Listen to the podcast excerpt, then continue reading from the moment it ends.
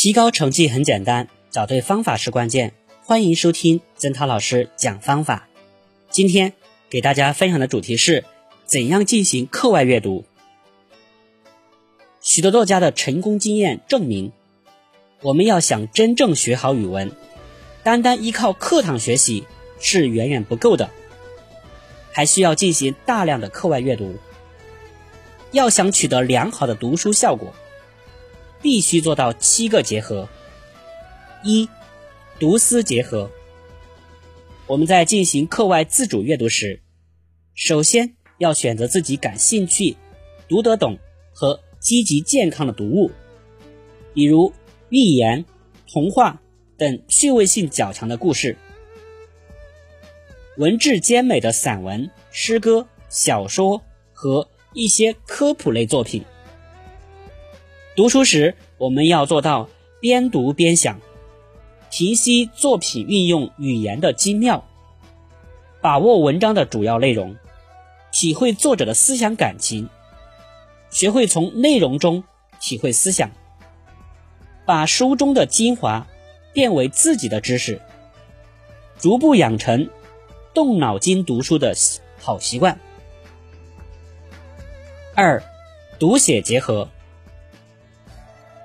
每读完一本书，我们都要把书中优美的语句、文笔漂亮的片段或者篇章、一些有价值的数据、资料、知识等分类摘抄下来，这样可以丰富自己的语言积累，提高文学素养。我们也可以通过编提纲、写摘要、谈感想的方式概括文章内容。书写自己读书的收获和乐趣，逐步养成勤动笔墨、勤读书的好习惯。三，读背结合。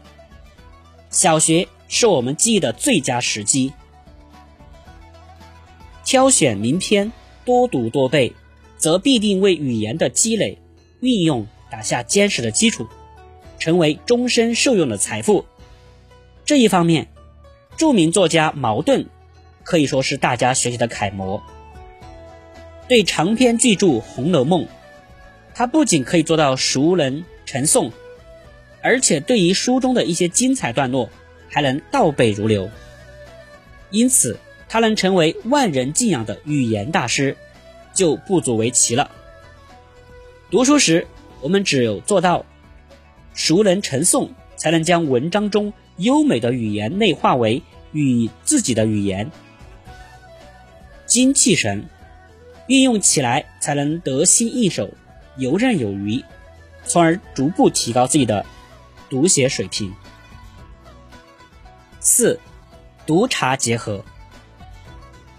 课外阅读时一般没有老师的指导，在这种情况下，我们很可能会遇到许多拦路虎。这时，你可以请教你的第二任老师字典，它能帮你扫清阅读障碍，同时也能丰富我们的知识。五、阅读和讨论结合。读一篇文章后，我们要回过头来想一想，这篇文章主要写的是什么，还要想一想作者写这篇文章的目的是什么，是为了说明什么。在遇到个人难以解决的问题时，我们可以让别的同学也读一篇文章，然后大家共同讨论，发挥大家的智慧，可以较好的解决疑问。第六，阅读和计划结合。有的同学手里有许多课外读物，每次随便拿出一本翻几页。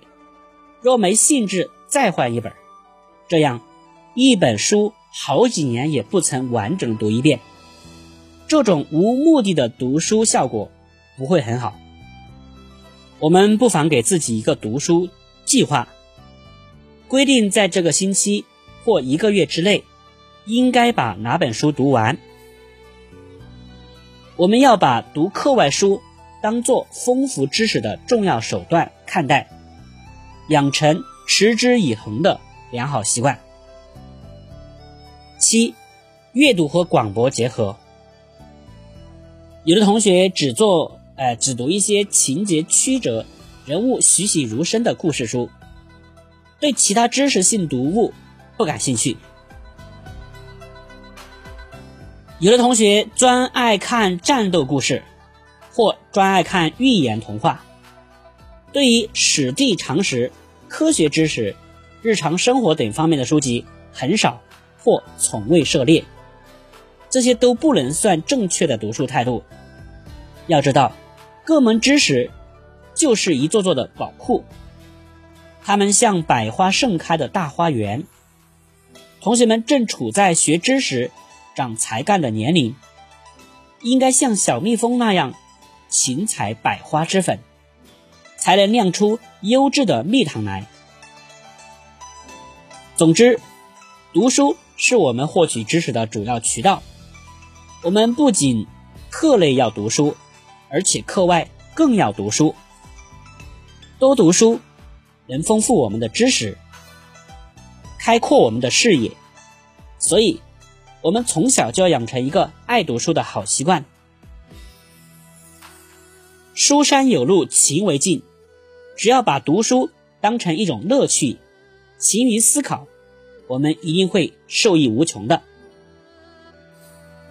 好，以上就是今天分享内容。我来总结一下核心要点：怎样进行课外阅读？一、读思结合；二、读写结合；三、读背结合；四、读查结合；五、阅读和讨论结合；六、阅读和计划结合；七、阅读和广博结合。会学习，好心态，超常发挥，不丢分。祝您取得好成绩！感谢你的收听。再见。